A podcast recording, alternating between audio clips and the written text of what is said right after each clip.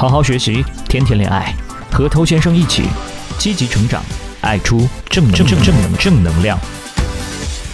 嗨，各位好，我是头先生。在上一集呢，我们已经探讨了一个话题，就是女人她究竟渴望什么样的男人？那这个很重要，它可能会影响到你未来自我成长的一个方向，它会影响到你跟女生互动的一个方式，所以一定要弄清楚。在上一集呢，我们提到了三个点。第一个点呢是你要像一个勇者一样去敢于行动，因为绝大多数关系一定是男生在选择主动出击。主动出击这个本来就是一个高价值男人的体现。很多人他理解反了哈，他会认为说，哎，太主动不就像舔狗吗？No No No，舔狗确实是主动，但是他整个是非常不自信的状态。而我们在探讨的是一种无所畏惧、敢于承担后果的一种自信的状态。OK，再来一个非常重要的是你的主导带领，你这样的一股领袖气质。如果你仅仅敢于主动，但是呢你不敢主导，你只会选择跟随，那这也是会让对方失去欲望。那再来就是敢于冒险。那敢于冒险呢，它体现出来的也是一种敢于承受风险、敢于承受伤害的强大的状态。那敢于冒险呢，它通常就会跟一些男性魅力、雄性符号产生一些联想。OK，那我们今天要继续讲其他的两点。那第一点，你是要做一个非常有保护力的男人，这一点是非常显而易见的哈。如果说你想吸引一个女人，那保护力是必须的，因为当遇到任何威胁或者风险的时候，挺身而出的肯定是男人嘛。你不这么做，他就会找其他人来这么做。我们再举一个例子来体会一下，比方说他现在跟其他人啊，在某个地方起了一些争执，有一些不愉快。那么，男人在这个时候应该是非常强有力的介入其中嘛？比方说，我们用手臂把他挡在自己的身后，避免这个女生受到任何伤害，然后我们去应对那个来找麻烦的人。而这个是男人在做的事情，这个是男人的责任，也是一种本能。但是如果你反过来，你非但没有在第一时间立刻站出来去面对这个冲突，你反而是看见麻烦发生了，然后自己悄悄地躲起来。让女人她一个人去承受这种冲突、这种委屈，那好，这样的事情啊，只要发生一次，基本上她也就没有办法再对你心动了。就算没有立刻分手啊，也应该开始考虑去找下一任的事情了。那当然，刚才这个举的是一个比较极端的例子。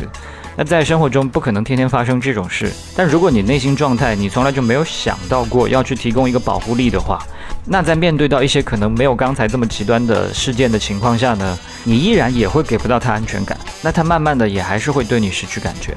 那甚至有一些人呢，他们在没有麻烦的时候，绝对安全的时候，会去彰显自己的霸气啊，这个霸气是打双引号的，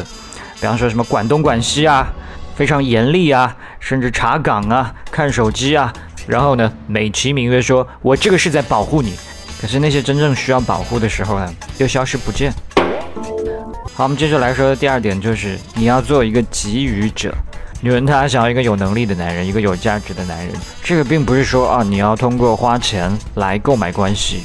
这一点你应该非常清楚了。这么做只会让你的吸引力更快的消失。有些人呢，经常给他的女朋友花钱，是因为害怕失去她。他是因为没有安全感，所以他把希望都寄托在这些礼物啊、红包上，可是没有用啊。如果你害怕失去他，或者对自己没有安全感，那么你就要从这些问题的原因去着手，而不是说试图我们用礼物、红包来解决这个问题。那你今天给他花钱，今天给他买礼物，这个有问题吗？没有任何问题。你可以给他你任何想给的东西，这个没有问题。但是。这个仅仅是因为你想给，绝对不能是因为说我想通过这个东西来降低他对我的不满，这两者之间是完全不一样的。如果你现在在和他谈恋爱，你看见了他会喜欢东西，你可以大方的买给他送给他，在这种情况下，你是出于自己的高兴和喜欢，而不是出于不安全感。